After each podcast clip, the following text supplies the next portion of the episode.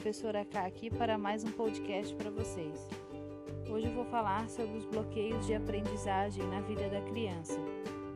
Diversas pesquisas indicando um aumento no número de alunos com dificuldades na aprendizagem, sendo que a origem tem na família sua maior incidência. O processo de desenvolvimento no meio em que a cerca a criança irá deixá-la com alta ou baixa estima, segura ou insegura. Outro fator importante é saber que existem formas variadas quanto à absorção do conhecimento. Por exemplo, indivíduos que têm maior facilidade de percepção auditiva ou visual.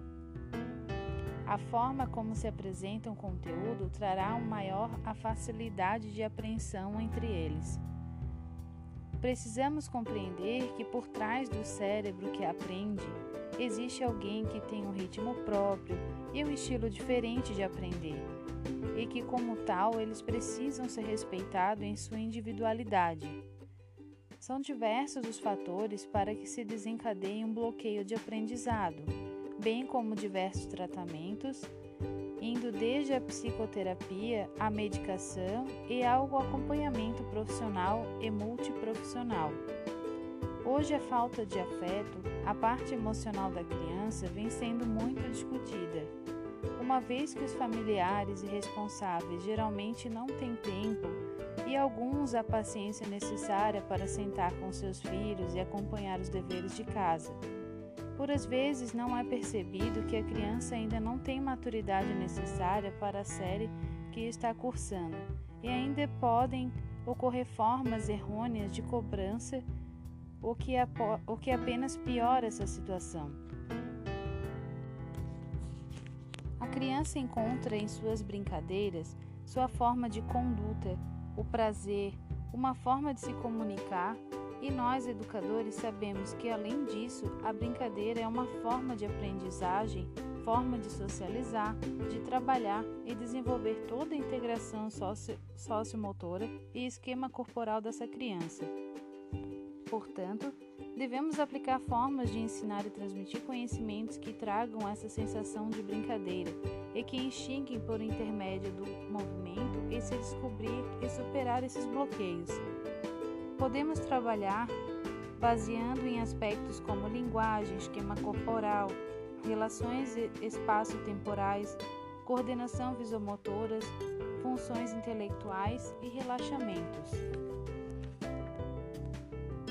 Todas as propostas citadas visam fornecer à criança um instrumento holístico que favoreça sua atuação no mundo, construir simbologias através de representações diversas do, do cotidiano da criança, como brincar de boneca, enfatizando ações e fatos, brincar de carrinho, criando um ambiente onde se possa reproduzir o trânsito, por exemplo.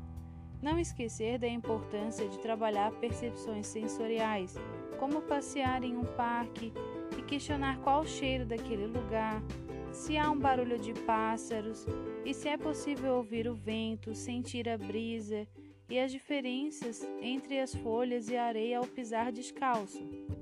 Sim, a criança deve andar descalço para descobrir as diferenças entre as texturas.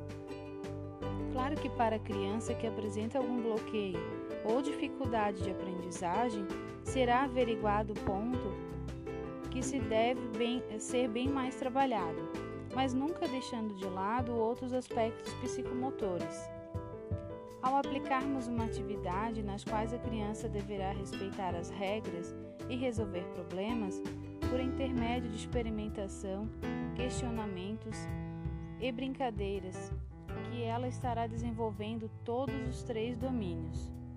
Ao trabalharmos com a psicomotricidade durante o processo, proporcionamos às crianças a vivência harmônica com o seu meio, com, com o próximo, com quem convivem e consigo mesmos, já que o objetivo desse trabalho é favorecer toda uma gama de habilidades cognitivas, motoras e socioafetivas, diminuindo os obstáculos, os problemas, abatendo bloqueios e sensibilizando quem os percebe e busca entender o que possa estar ocorrendo na família, com os professores ou com a própria criança. hoje é só. Obrigado por ouvir o podcast. Beijos da professora K.